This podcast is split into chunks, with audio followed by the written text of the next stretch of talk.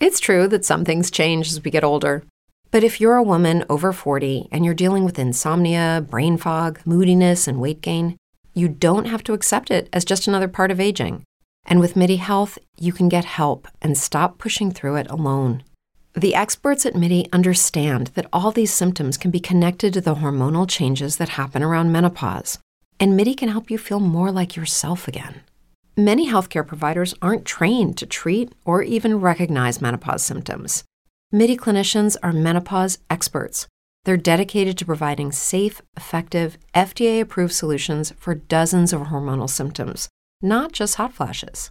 Most importantly, they're covered by insurance. 91% of MIDI patients get relief from symptoms within just two months. You deserve to feel great. Book your virtual visit today at joinmidi.com. That's joinmidi.com.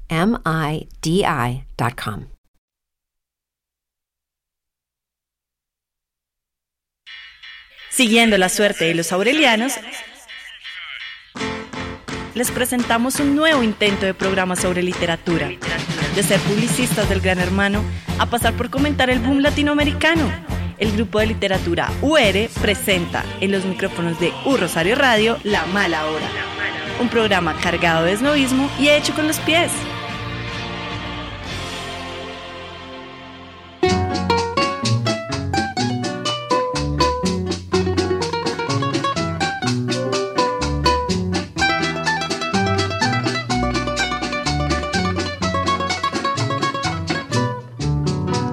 No puedo verte triste porque me mata.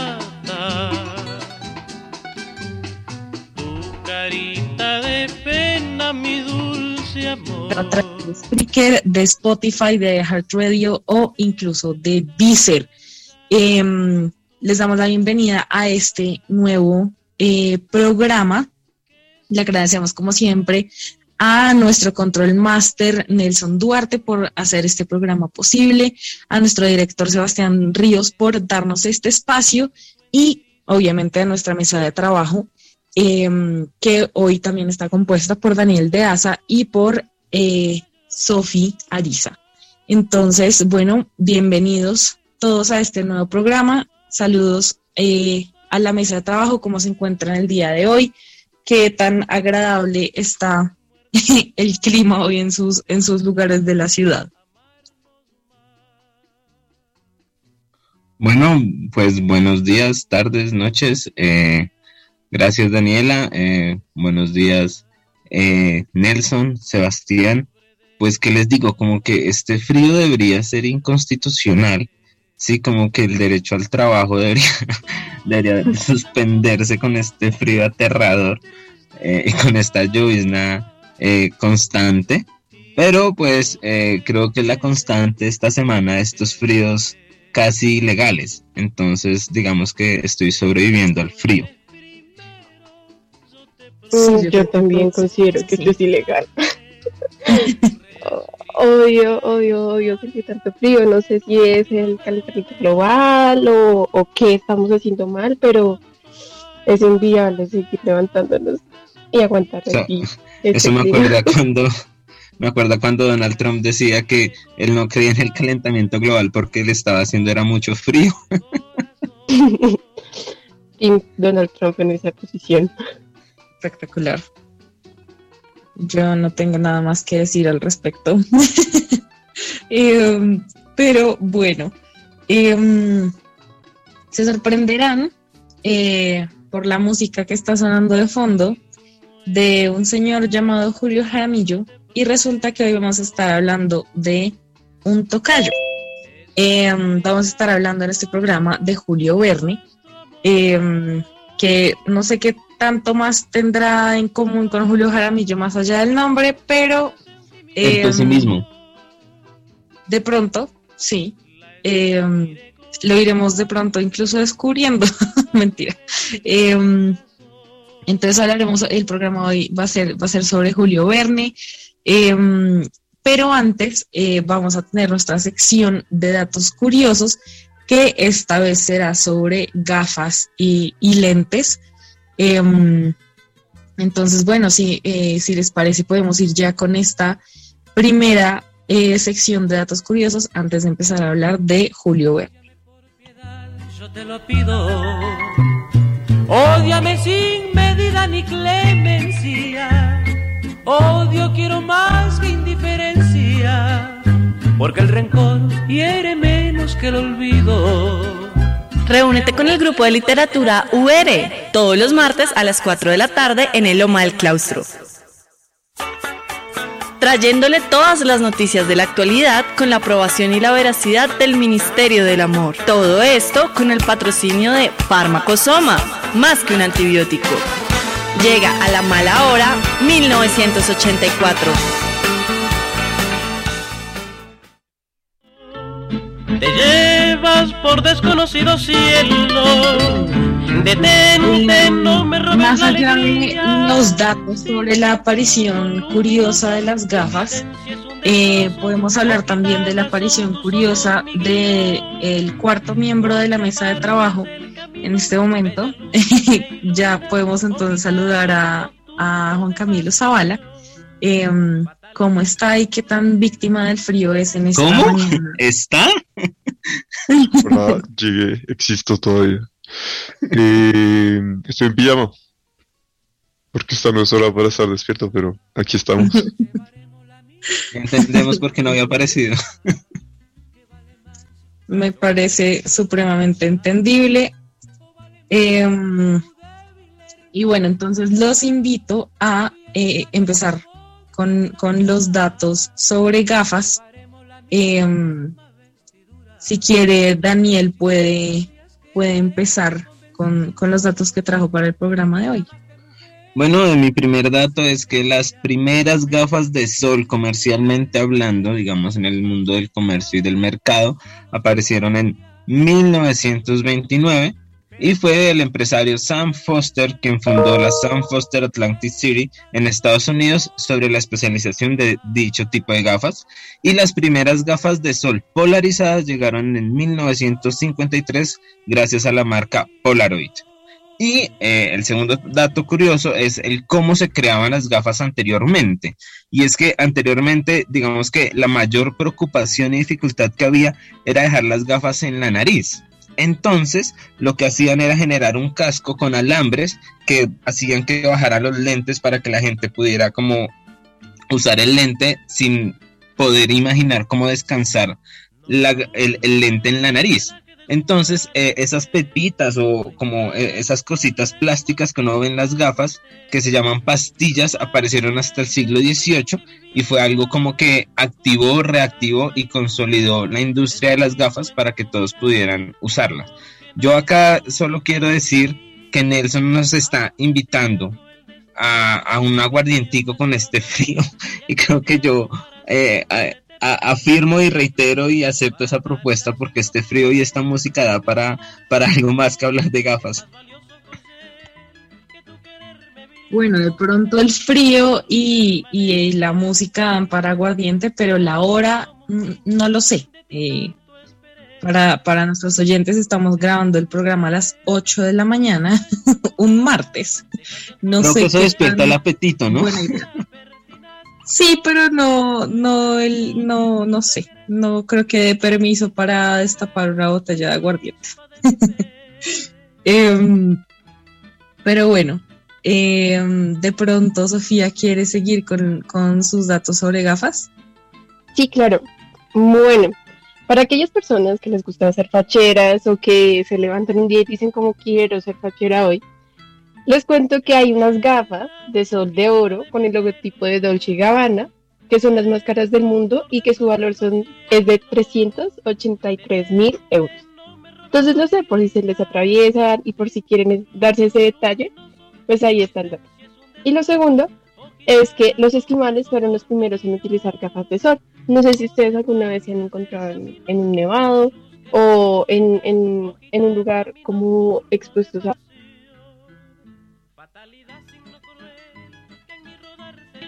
eh, van a encontrar que si no utilizan gafas se pueden lastimar mucho la retina o pueden dejar hasta siquiera de ver. Vea, pues, pues muy interesante, Sofía, muchísimas gracias. Em, yo les traigo un, un datico de pronto un poco eh, menos relacionado con las gafas en la vida real y es con respecto a cómo se interpretan eh, las gafas cuando, cuando uno está soñando que tiene gafas.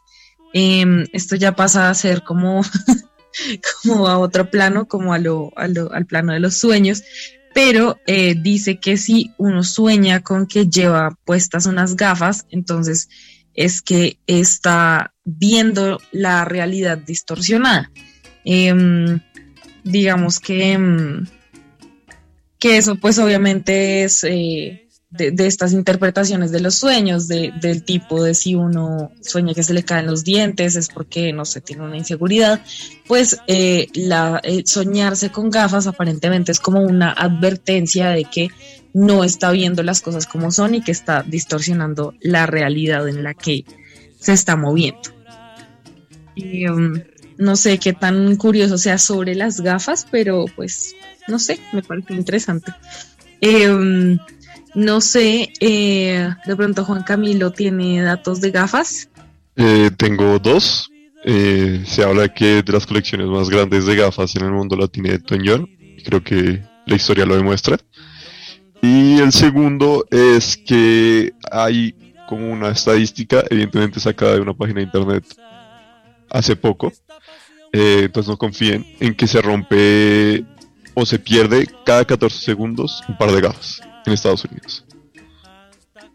O sea, en el programa se van a perder muchísimas gafas. Yo le creo. Muy probablemente.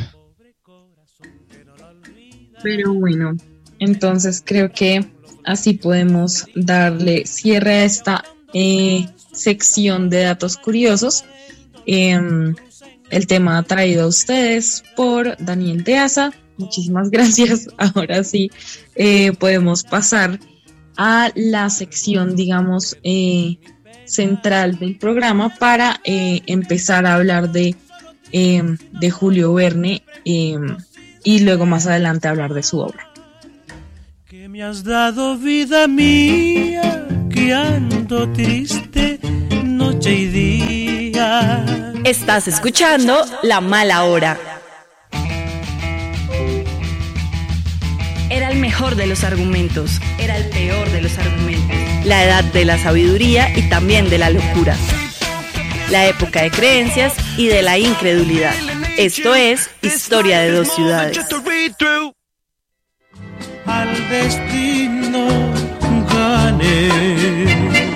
Bueno, eh, pues jugando con la eh, mala fortuna de los inventos tecnológicos y el avance de la tecnología, como diría Julio Verne, pues nuestra conductora se fue por aguardiente, en pocas palabras, no mentiras. Ah, ya volvió.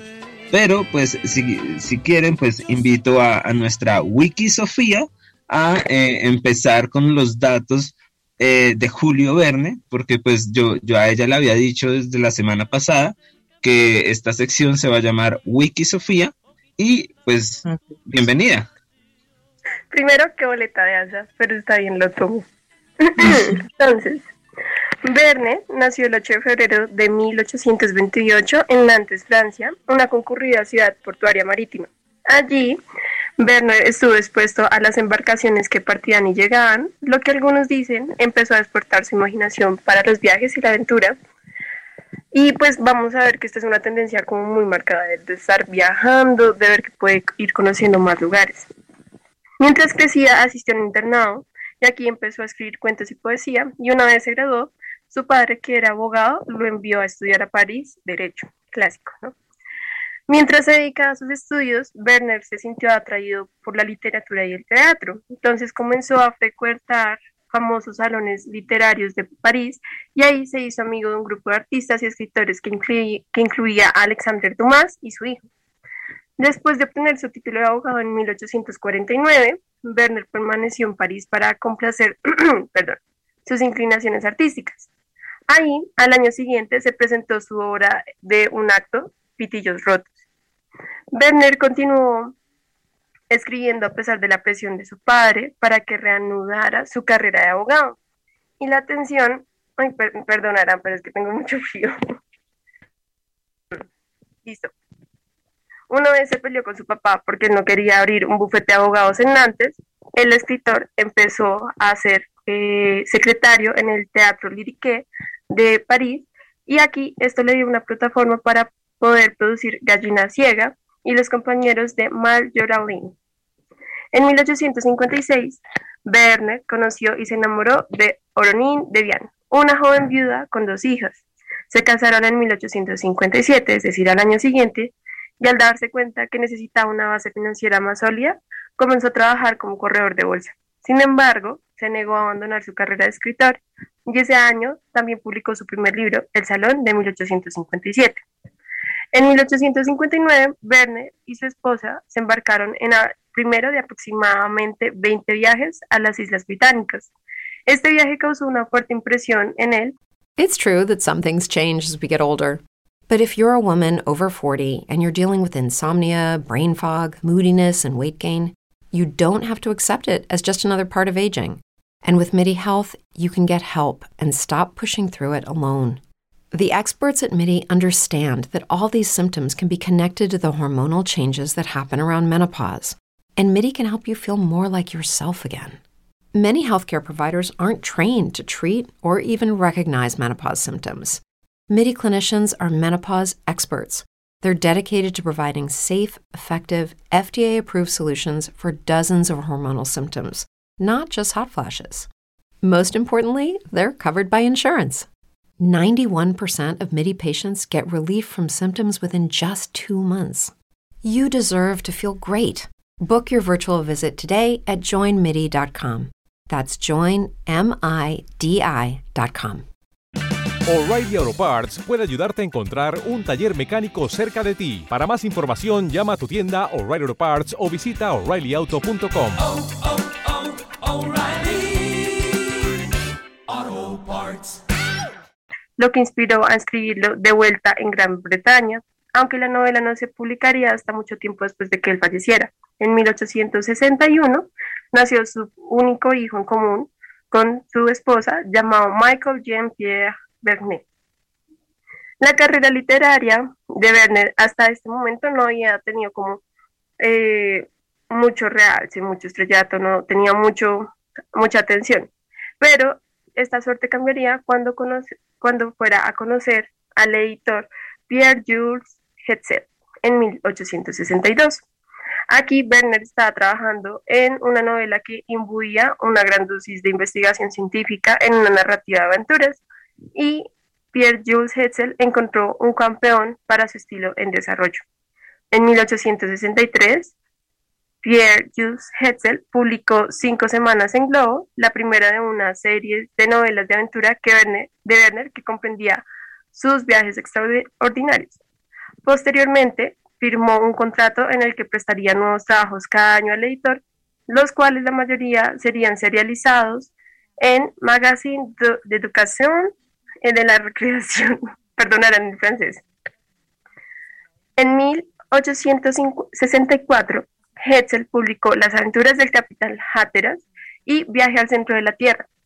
Ese mismo año, París en el siglo XX, y que fue rechazada para su publicación, pero en 1865 volvió a imprimirse con Desde la Tierra a la Luna, en busca y en busca de los náufragos. Inspirado por su amor por los viajes y la aventura, Werner pronto compró un barco y él y su esposa pasaron mucho tiempo navegando por los mares. Las propias aventuras de Werner navegando a varios puertos desde las islas británicas hasta el Mediterráneo proporcionaron, proporcionaron abundaje en forraje para sus cuentos y novelas. En 1867, Hetzel publicó Geografía Ilustrada de Francia y sus colonias, y ese año también viajó con sus hermanos a Estados Unidos. Solo se quedó una semana gestionando un viaje por el río Hudson hasta Alabama y luego de las cataratas del Niágara, pero su visita a Estados Unidos tuvo un impacto duradero y se reflejó en sus posteriores trabajos.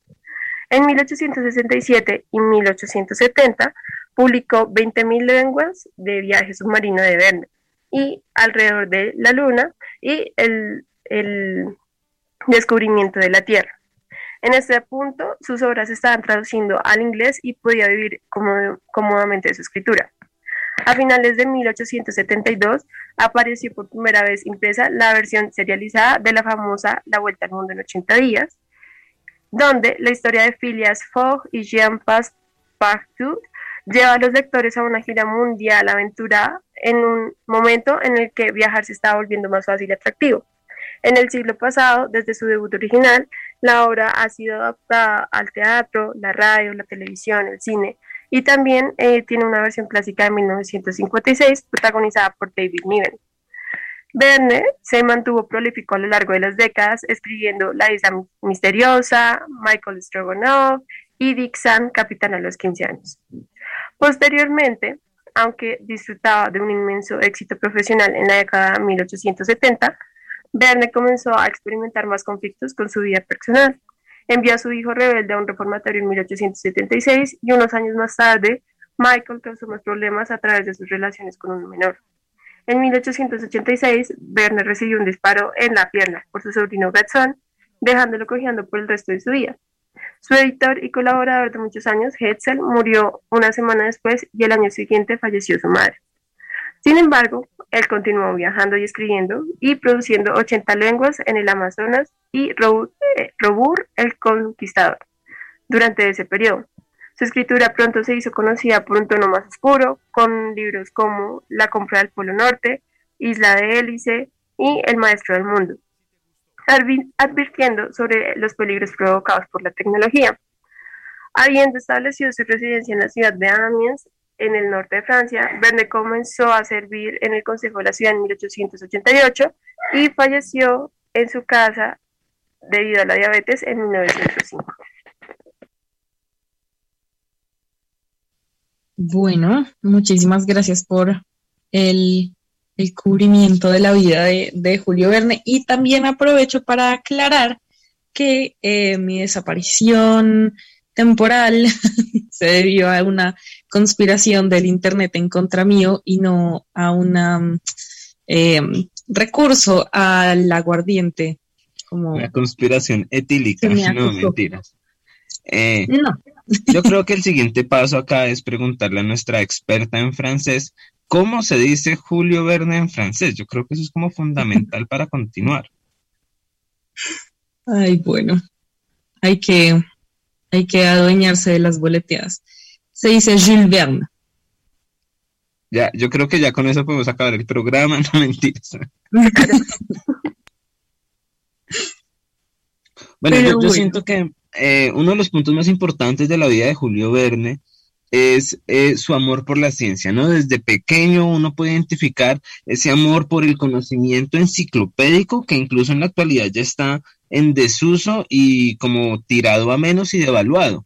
Pero en, él desde su infancia empezó a, ser cautivado por este conocimiento enciclopédico, por este conocimiento del el avance de la ciencia, de la geografía, de la química, y eso hizo que su literatura también estuviera con un toque bastante, yo lo llamaría, es, eh, no sé si llamarlo ciencia ficción o solamente ficción o solamente ciencia, pero detrás siempre esa, esa voz enciclopédica de, de, de, saber, de ser cositero, del dato curioso, de cómo se escriben las cosas. Yo siento que eso es fundamental en uno de esos grandes aportes de la vida. ¿Por qué? Porque al final eh, eh, el, conocimiento enciclopédico es lo que va a perfilar a Julio Verne y lo va a distinguir de otros eh, escritores, ¿no? Incluso el editor, que no me atrevo a decir el nombre, pero pues le va a decir el apellido Edsel, creo que se dice así, tampoco sé. en sus entrevistas y en sus comentarios y en sus como notas de prensa sobre Julio Verne, decía que era un escritor científico.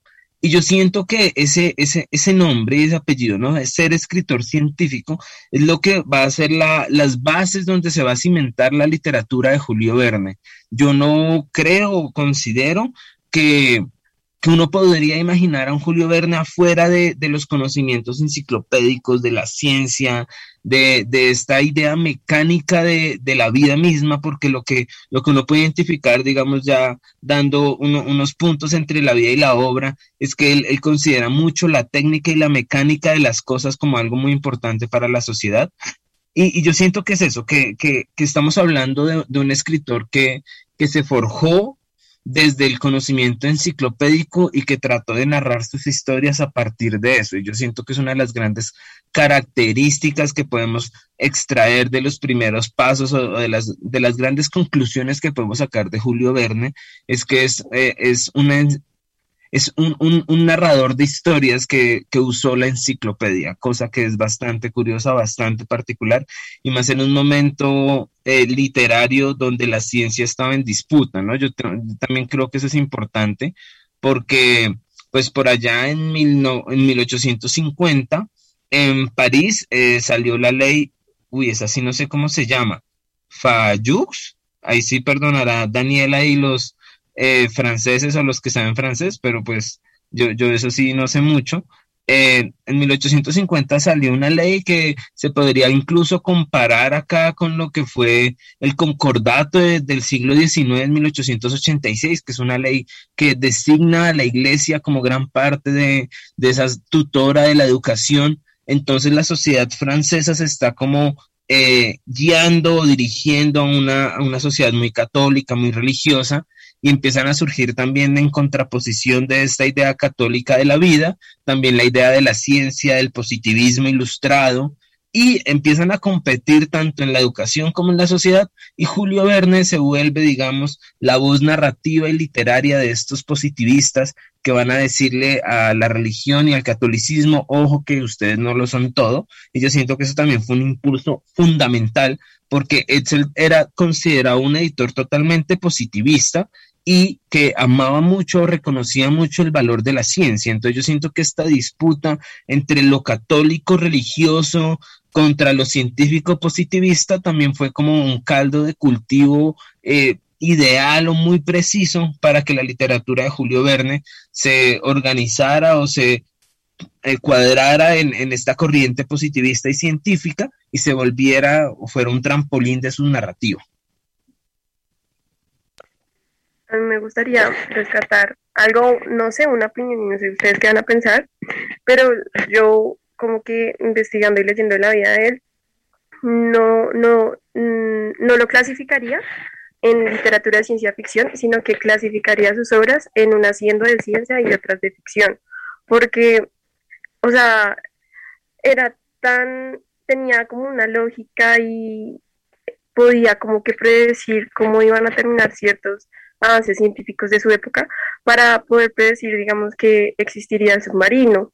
Y, digamos, no sé, creo que también este tema de eh, una, los aviones me, me, me, corregirán, pero yo sí creo que en, en, esas obras en las que llegó a acertar y en que hoy en día existen esos, esas máquinas, yo creo que yo clasificaría esas obras de ciencia pero aquellas, digamos, a las que no les atinó, como un viaje al futuro o cualquier otra, las calificaría de ciencia ficción, porque a pesar de eso, la manera en la que lo relata y la manera en la que construye eh, todos estos artefactos que lo van a ayudar también a, contar su historia, pues sí se me hace que entra, entraría en este género. No sé ustedes qué piensen. Pues digamos que yo jugaría a, llamarlo más bien todo ciencia ficción y que al final sí le pegó al perro en algunas cosas, ¿no? Porque pues, eh, eh, no sé, le, pregunta a Sofía, pues eh, él, propuso, qué sé yo, viaje, viaje al centro de la Tierra o 20.000 lenguas de viaje submarino. ¿Y qué pasa, digamos, o viaje a la Luna? ¿Qué pasa si la ciencia sí como reconoce o, va por la misma dirección, como que el género literario no se va a cambiar. Digamos que uno no puede, digamos, ponerle o modificar el género literario porque la ciencia acertó o fue por el camino que Julio Verne quiso. Desde mi punto de vista, obviamente, también muy personal, yo lo llamaría como un precursor de la ciencia ficción, o sea, porque usó la ciencia en la ficción, o sea, como una, una interpretación muy sencilla, y a partir de esa idea de que usa la ciencia en la ficción, va a generar y va a abrir las puertas a los futuros escritores. Y pues por buena fortuna, coincidencia o el azar, fue que la ciencia también eh, fue apuntando a la misma dirección que proponía Julio Verne, ¿no? Porque también eh, eh, yo siempre he tenido muchos problemas con esa labor que se le asigna al escritor como de como que va a leer el futuro, como que, no sé, esto también me ha generado muchos problemas porque al final lo que proponía Julio Verne era avances incluso que ya estaban demostrados en la época. Él dice que pocas veces trató de ir tan lejos en el futuro inventando cosas, sino él revisaba los eventos y las novedades tecnológicas del momento y eh, los interpretaba con su imaginación increíble y decía, bueno, pues surgió el telégrafo, ¿qué tal que pues después en un rato el telégrafo se pueda tener imagen y uno pueda verse, ¿sí? Pero no sé, ese es como mi, mi punto de vista, no sé qué opinen los demás. Sí, yo creería que más que, que tener una, una bola de cristal que, que prediga el futuro, creo que pues como él estaba tan metido realmente en este tema de eh, pues de, de, investigación y estar tan empapado de ciencia y, de, ver los avances, eh, tanto por curiosidad como por simplemente, eh, no sé, tener, tener tanto contacto, pues creo que es como, como lo que decía Daniel, como más o menos una consecuencia o sacar conclusiones de lo que podía eh, pasar si se seguía por esa ruta de los avances que se estaban dando. Em, pero pues igual sí, sí puede ser impresionante eh, mirándolo desde, desde ahorita, que es, pues le haya atinado a tantas cosas, ¿no? Em, pero creo que era más, digamos, como consecuencia de una, de una tarea de observación eh, de, lo que le rodeaba. No sé, eh, de pronto, si están de acuerdo con eso, em, pero creería que sí, sí se va más por ese lado. Sí, sí, sí, estoy de acuerdo. O sea, yo creo que también una de las cosas que, además de sus historias y de la manera en la que escribía, que hizo que Julio Verne también despegara, fue esta habilidad de, llegar a conclusiones que pues se veían, que eran próximas a que fueran realidad, ¿no? O sea, y uno hoy en día leyéndolo, uno dice como, ay, esto es un submarino, ay, esto sí sucedió, ¿sí? Creo que eh, eso también es como uno de los encantos de leerlo, de leerlo a él. Sí, es que yo, yo creo que el, uno de los grandes valores que Julio Verne tiene, no sé ustedes qué opinan, fue que creyó en la ciencia, ¿no? O sea, creyó que la ciencia iba a avanzar, creyó en los avances de la ciencia y también creyó que pues con los avances de la ciencia podían surgir cosas como muy chéveres. Entonces yo, siento que eso es muy, muy bonito, digamos, sacar como esa primera eh, o segunda, creo, gran conclusión de él, y es que eh, el atinarle a los futuros inventos o avances tecnológicos fue porque él le tenía una gran creencia y una gran fe al desarrollo tecnológico y científico. Y eso hizo que, pues, eh, correspondieran su imaginación y su narrativa a cómo la ciencia se fue desarrollando siglo, el siglo siguiente. Yo siento que eso es como, como un paso muy, muy interesante. Y pues también vale destacar que pues Julio Verne cuando se fue a París, como bien dijo Sofía, eh, también eh, se relacionó con toda esta corriente científica positivista, con toda esta corriente de, de no solamente escritores, sino pensadores. Él, fue gran amigo de un fotógrafo llamado Nadar, que fue de los pioneros en las fotografías desde el globo, eh, tomando las fotos de París, y que dicen que fue el, que inspiró esta primera novela de Cinco Semanas en Globo. Y esas experiencias y esas discusiones como que le hicieron tener una fe como muy bonita y muy chévere ante la ciencia. Sí, yo creo que igual pues, em, pues el ambiente daba para eso, ¿no? Eh, digamos que si había una, mm, una especie de represión tan fuerte por parte de, mm, de la sociedad en ese momento, de la iglesia en ese momento, como nos contaba Daniel, pues creo que para una persona con una, curiosidad tan grande que, que pues estaba con un interés tan alto en la ciencia, pues le iba a costar muchísimo, eh, ¿no es cierto?, renunciar a ello em, y no escribir de, lo que estaba viendo, porque de todas maneras, pues imagínense uno eh, de la nada ver que hay gente que sí puede volar o que se puede flotar o que, que hay un montón de cosas que, que, realmente en el momento son, son unos cambios muchísimo más notorios, ¿cierto? Em, de lo que de pronto nosotros como generación eh, Z hemos, hemos visto, ¿no? Em, son, son cosas que llaman muchísimo la atención y que pues eh, difícilmente iban a, iban a no llamar la atención de, alguien que ya estaba interesado en, ese tipo de cosas. Em, pero bueno, creería que si no queda nada por decir de esta primera parte de, em, de elementos eh, biográficos y temáticos de Julio Verne, eh, podemos pasar a nuestra pausa em, y regresamos después de, unos minutos para ya hablar de, la obra de, Julio Verne. Entonces, eh, no se vayan, volveremos en unos minutos. te pido, vayas a ganar mi olvido. Conéctate en Twitter con el numeral La Mala Hora UR. Un Rosario Radio. Siempre conectados a través de tus sentidos.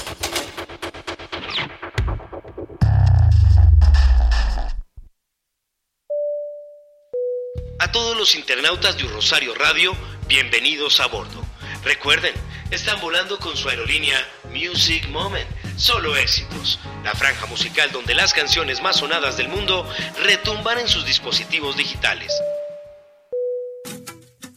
Pase, venga, yo le digo una cosa, hermano. Abróchese sus audífonos y suba el volumen de lunes a viernes al mediodía. Vuele con nosotros y conozca los hits musicales del momento.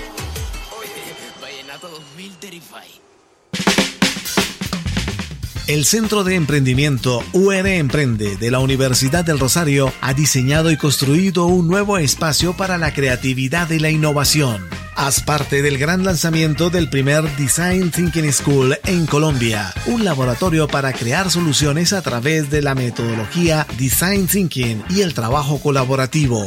Conéctate a la transmisión en vivo este 19 de agosto a las 4 de la tarde a través del Facebook arroba UR Emprende. Visítanos en el tercer piso del edificio El Tiempo. Design Thinking School, un espacio diseñado especialmente para tu creatividad.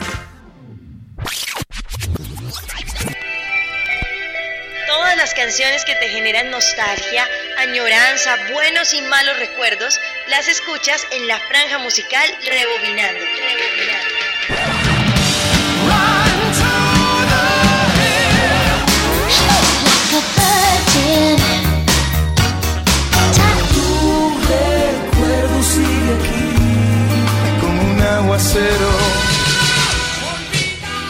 Conéctate con la franja musical Rebobinando, todas las tardes de lunes a jueves de 3 a 6 y revive los clásicos que siempre te moverán el alma y el corazón. Te moverán el alma y el corazón.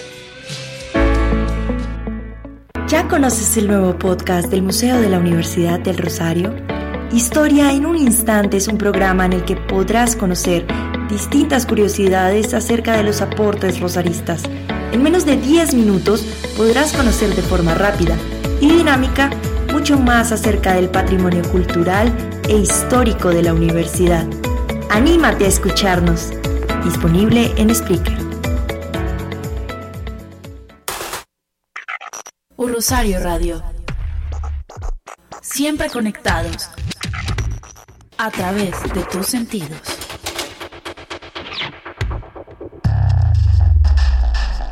Únete a la mala hora.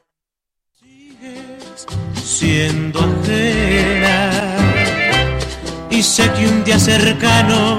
Bueno, nuestra pausa.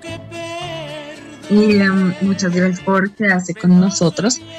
Em, y como les prometimos, entonces vamos a empezar ya a hablar de eh, la, la, obra de Julio Verne. Em, entonces, quién quiere empezar a, hacer el acercamiento de pronto ya a, mm, profundizar en cómo se trataron los temas que, de los que hablamos, eh, que eran como los, los recurrentes en, en Julio Verne. Pues si quieren yo genero los primeros puntos para, para, poder charlar y luego empezamos a hacer como el diálogo entre todos, pero pues eh, la obra de Julio Verne, como bien ya, ya se dijo, pues Sofía en, general y todos los, demás, eh, estamos viendo un escritor eh, que tuvo la ciencia como su piedra angular, su piedra filosofal, fue la, la ciencia y la el conocimiento científico que él empezó a adquirir, lo que lo empezó, lo que lo empezó a guiar en cómo o qué escribir de su literatura.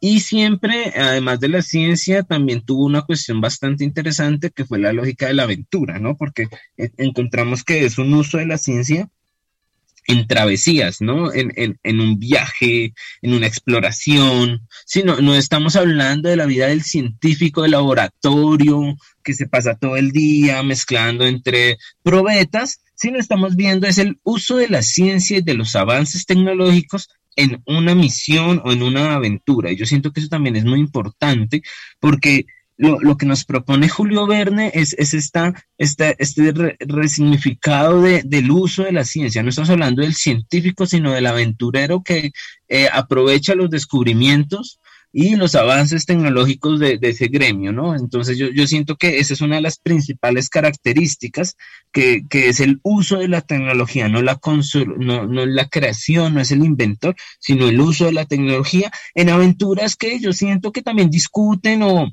pues no sé si discuten, pero sí tienen como punto principal mucho la geografía o la naturaleza, diría yo, porque estamos viendo que eh, se ve al aventurero en el océano, al aventurero dentro de la Tierra, al aventurero en otras latitudes, en otras geografías, e incluso al aventurero en la Luna. Entonces lo que estamos viendo es, es eh, yo creo que estos tres eh, topos de, de, de Julio Verne. El primero, como ya lo dije, el uso de la ciencia y la tecnología. El segundo, el uso de la ciencia y la tecnología en una aventura y pues el tercero sería el uso de la ciencia y tecnología en una aventura en un espacio con connotación o con un escenario natural. Yo siento que son los tres puntos generales, obviamente, debemos como hacer los matices, pero que son los como tres pilares que se pueden extraer de la gran literatura de Julio Verde. No sé ustedes qué opinan.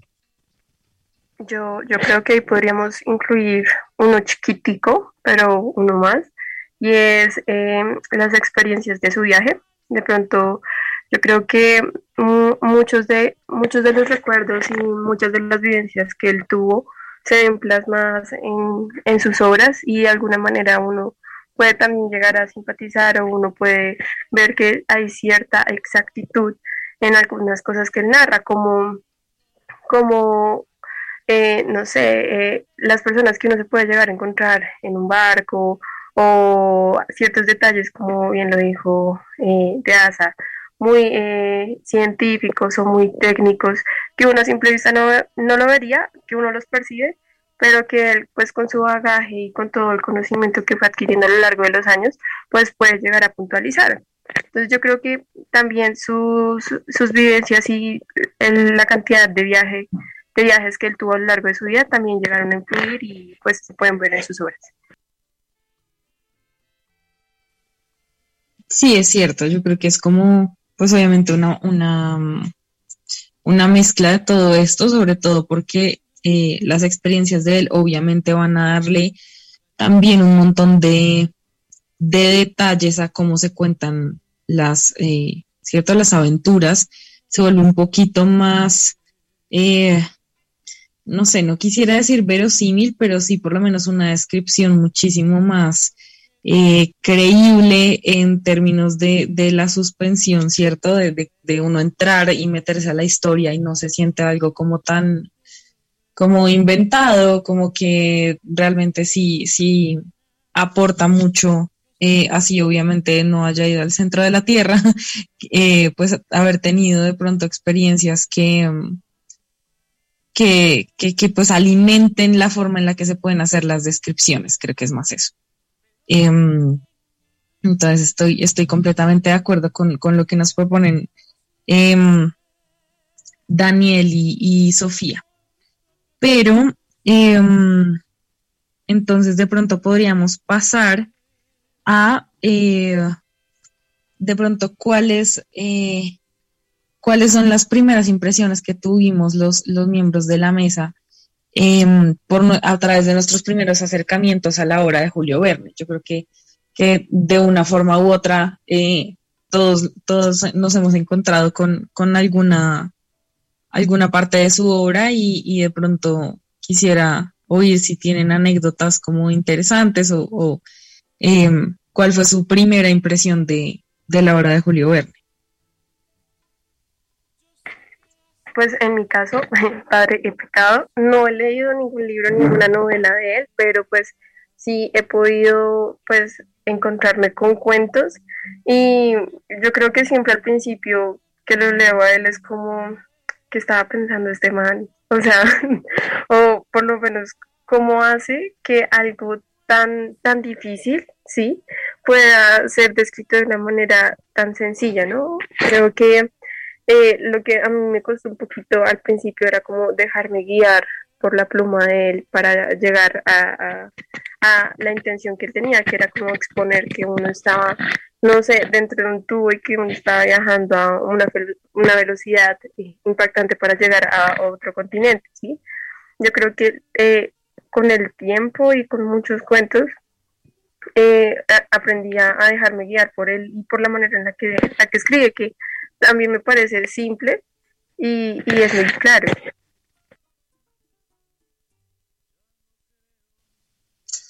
Ok. Em, no hay problema porque te acompaño. Digamos que las novelas eh, largas, no, pues no, yo tampoco las he leído realmente, pero sí, eh, sí eh, leído de pronto con cuentos cortos em, y, de pronto, pues digamos, la primera, primera vez que tuve contacto con, la obra de él, probablemente fue a través de una, de una adaptación de, de sus obras, eh, por ejemplo, a cine. Eh, realmente no, no lo tengo muy claro, pero em, creo que el, el, el padre de pecado de Sophie no, o sea, palidece al lado de lo que, de lo que voy a decir.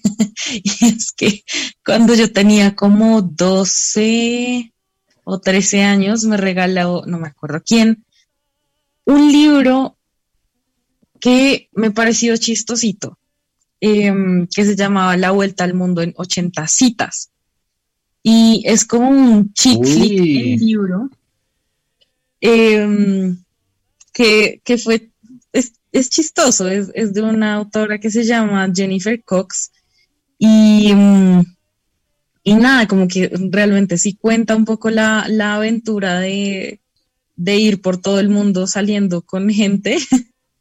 Y, mm, y pues no sé, digamos que obviamente nada, nada tiene que ver más allá del título con, con el señor Julio, pero, pero sí me pareció bastante, bastante curioso pues esta, este acercamiento y, y, pues la verdad, eh, un guilty pleasure que se, que se quedó por lo menos en mi memoria como, como una buena experiencia de lectura, fue, fue chistosito. Em, pero bueno, Eh, más allá de exponernos. Entonces, de pronto quisiera preguntarle a Daniel, ¿cuál fue su primer acercamiento a la obra de Julio Verne? No, lo, lo, único que yo quiero decir es que, pues eso del viaje al mundo en 80 citas como que responde más a Julio Jaramillo que a Julio Verne. Y, por eso se toca. sí, yo creo que, que por eso Daniela estaba como, como que se desapareció por el guaro. Eh, bueno, eh, eh, yo en honor a la verdad, Julio Verne sí fue uno, de los primeros autores que, que leí porque era uno de los predilectos de, mi abuelo, el que me, pues el que me cultivó como este hábito de la, de la lectura. Y mi, mi, mi, recuerdo más querido es cuando yo leía con el viaje al centro de la Tierra, que me parece una novela de locos, o sea, a mí yo, yo temía cada vez que yo leía Viaje al Centro de la Tierra, porque pues todas las aventuras que tuvieron que pasar, tanto Axel como Linderberg, esa vaina me pareció como, como, como muy loca, ¿sí? O sea, como que, que me generó mucho estrés. Yo era muy chiquito y, como que me, me, cogió muy rápido, me metí mucho en la historia. Me acuerdo que en esa, en esa época, pues yo empecé como a esto va a sonar horrible, pero empecé a capar clase por leer esta cosa. Y, y, nada, como que fue uno de los primeros acercamientos a la literatura que tuve. Eso sí, sé que me demoré un jurgo y me lo leía acá tanto y se me olvidaba y demás, todas las peripecias de, de un infante leyendo. Y después leí 20.000 lenguas de viaje submarino y me pareció también la locura, o sea, eh, toda este, este, este poder que tiene el capitán Nemo, este poder de su Nautilus, me parece como imponente. Eh, no sé, digamos que, que, a nivel de la fantasía y de la imaginación, esas dos novelas me encantaron. Eh, Hace mucho tiempo no lo he releído, no he vuelto a él, eh, ni en sus cuentos, ni en sus eh, otros textos, pero sé y le guardo un gran aprecio a esas dos novelas eh, en mi, digamos, anaqueles literarios. Hay algo, hay algo que a mí me gustaría decir, chiquito, y es que por lo que pues, nos hemos escuchado, creo que nosotros hemos visto, hemos leído más que todo aquellas obras de, de Verne que eh, escribió como eh, en su madurez, ¿no? O sea, es preciso en esa cúspide como del éxito.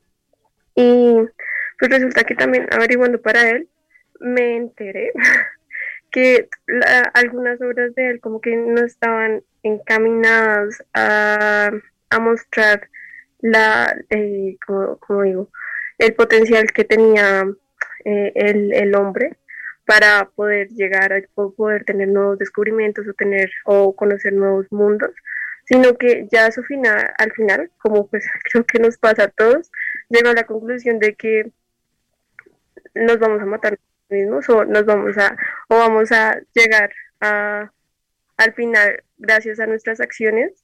Y es que no sé si les interese pero se me hace muy muy muy curioso y también como la consecuencia de varios autores de los que hemos hablado acá, que al final de sus vidas ellos dicen como gracias al capitalismo o a temas del imperialismo, pues vamos a, vamos a, vamos a tener un desencanto de todas las riquezas que en algún momento nos, nos llegaron a generar una impresión, ¿no? Entonces, pues yo quería comentar eso porque se me hace que uno asocia mucho a Werner a, a estas obras que son como un tema de ciencia ficción y que son como muy, muy, muy fantásticas de vamos a descubrir, vamos con, con esta iniciativa, como con este sentimiento de, de aventureros, pero al final, al final fue como, mm, pues, pues como que no es tan chévere que, que estemos tan adelantados o que estemos utilizando todos estos descubrimientos de esta manera. Pues complementando a, Sofía, yo creo que uno de los grandes ejemplos de lo que ella quiere o, está diciendo es esta novela de París en el siglo XX, que al final lo que propone es una sociedad eh, como inhumana o, sin, humanidad más bien, donde eh, se muestra como esa, ese fantasma de la tecnología que va a consumir a, a la sociedad.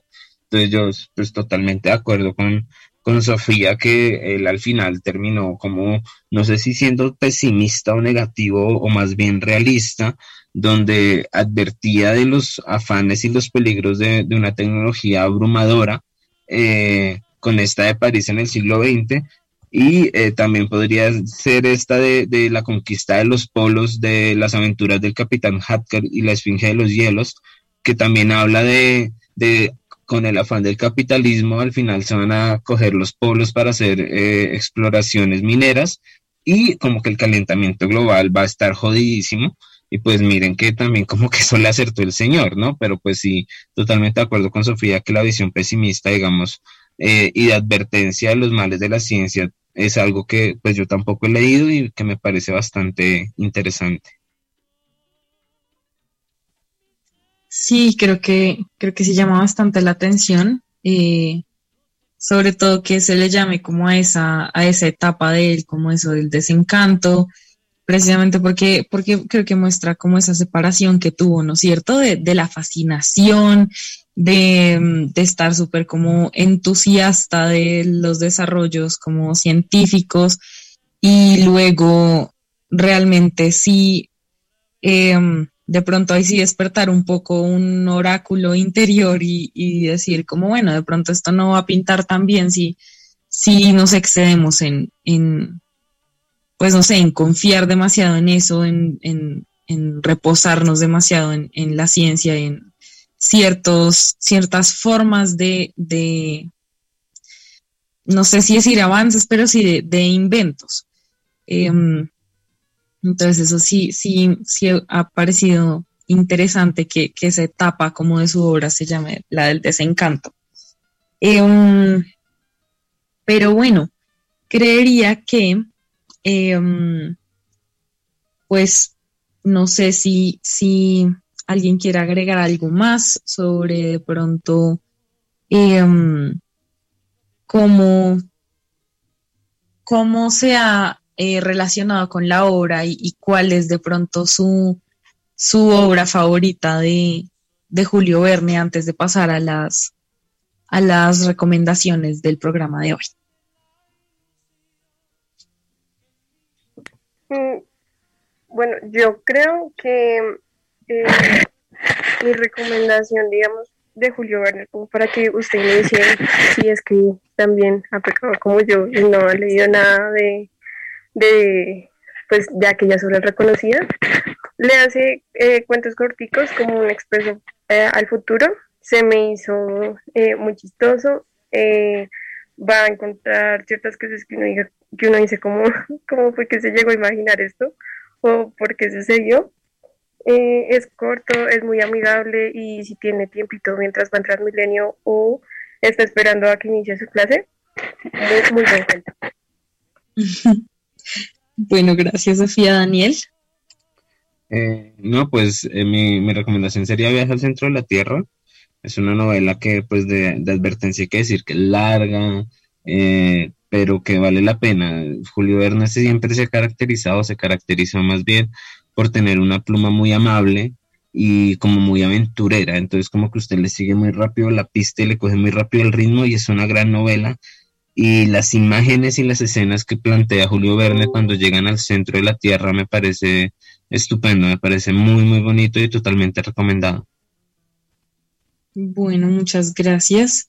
Eh, bueno, ya que aquí hemos montado una especie de confesionario el día de hoy a través de Julio, eh, yo me acuerdo, me acabo de acordar que cuando estaba como en segundo o tercer semestre acá en el Rosario, eh, creo que entre el CRAI y el CLE tuvieron como una iniciativa de, mm, de leer eh, el viaje al centro de la Tierra em, por fragmentos. Entonces enviaban al correo eh, el fragmento del día y uno se supone que tenía que, que leerlo todos los días. Evidentemente fallé porque yo soy, em, no sé, poco dada a poder seguir las cosas con una rutina diaria constante, entonces fallé ahí, em, pero sí alcancé a llegar como poco antes de la mitad. Em, y, Daniel tiene toda la razón, es supremamente agradable. Lo que pasa es que yo soy, eh, no, no, no, me organicé bien para seguir la, la rutina de leerlo todos los días. Pero también em, les podría recomendar de Julio Verne eh, un, cuento muy corto realmente que eh, no se llama Gibraltar, sino Gibraltar. Em, me pareció un cuento muy interesante. Em, siento que si, si digo cualquier cosa de ese cuento, me lo tiro, pero, pero muy recomendado por si lo mismo, tienen, tienen un huequito antes de clase, eh, es, muy rápido de leer y es, realmente muy interesante. Em, no sé eh, si creen que ya eh, hemos dicho todo sobre el señor Julio Verne, em, pero creería entonces que ya podemos ir cerrando el programa. Em, Muchísimas gracias a todos nuestros oyentes, como siempre, por acompañarnos, em, por darnos una razón para levantarnos a las 8 de la mañana a grabar el programa em, y para realmente eh, seguirle teniendo el gusto de hacer el programa. Eh, muchas gracias a la mesa de trabajo por todo la preparación y contenido que nos traen como siempre. Y obviamente a nuestro eh, querido Nelson por hacer este programa eh, completamente posible y a nuestro director por darnos este espacio. Em, si no queda nada más por decir, nos oímos entonces la próxima semana. Nada, que lean a Julio Verne. Es importante que lo lean, que le pierdan el miedo a leer a Julio Verne, en verdad. Eh, vale la pena, vale la pena y, no es tan terrorífico como la gente piensa. Lo disfrutan más si tienen a Julio Jaramillo al fondo. Yo creo que no, pero se puede hacer un, un, un experimento. Podemos hacer el intento, un trabajo de campo.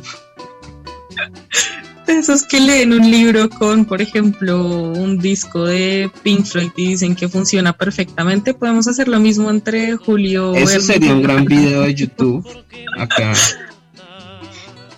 Me parece. Bueno, la próxima semana les contaremos que lo hicimos. Muchas gracias a todos y feliz día, tarde o noche. Muchas gracias por oírnos.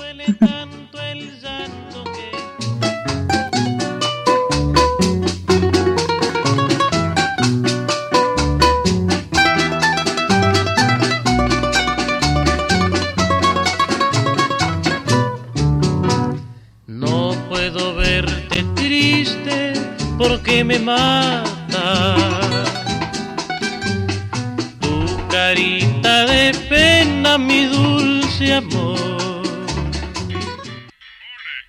Siguiendo la suerte de los aurelianos, terminamos un nuevo intento de programa sobre literatura, de ser publicistas del Gran Hermano a pasar por comentar el boom latinoamericano.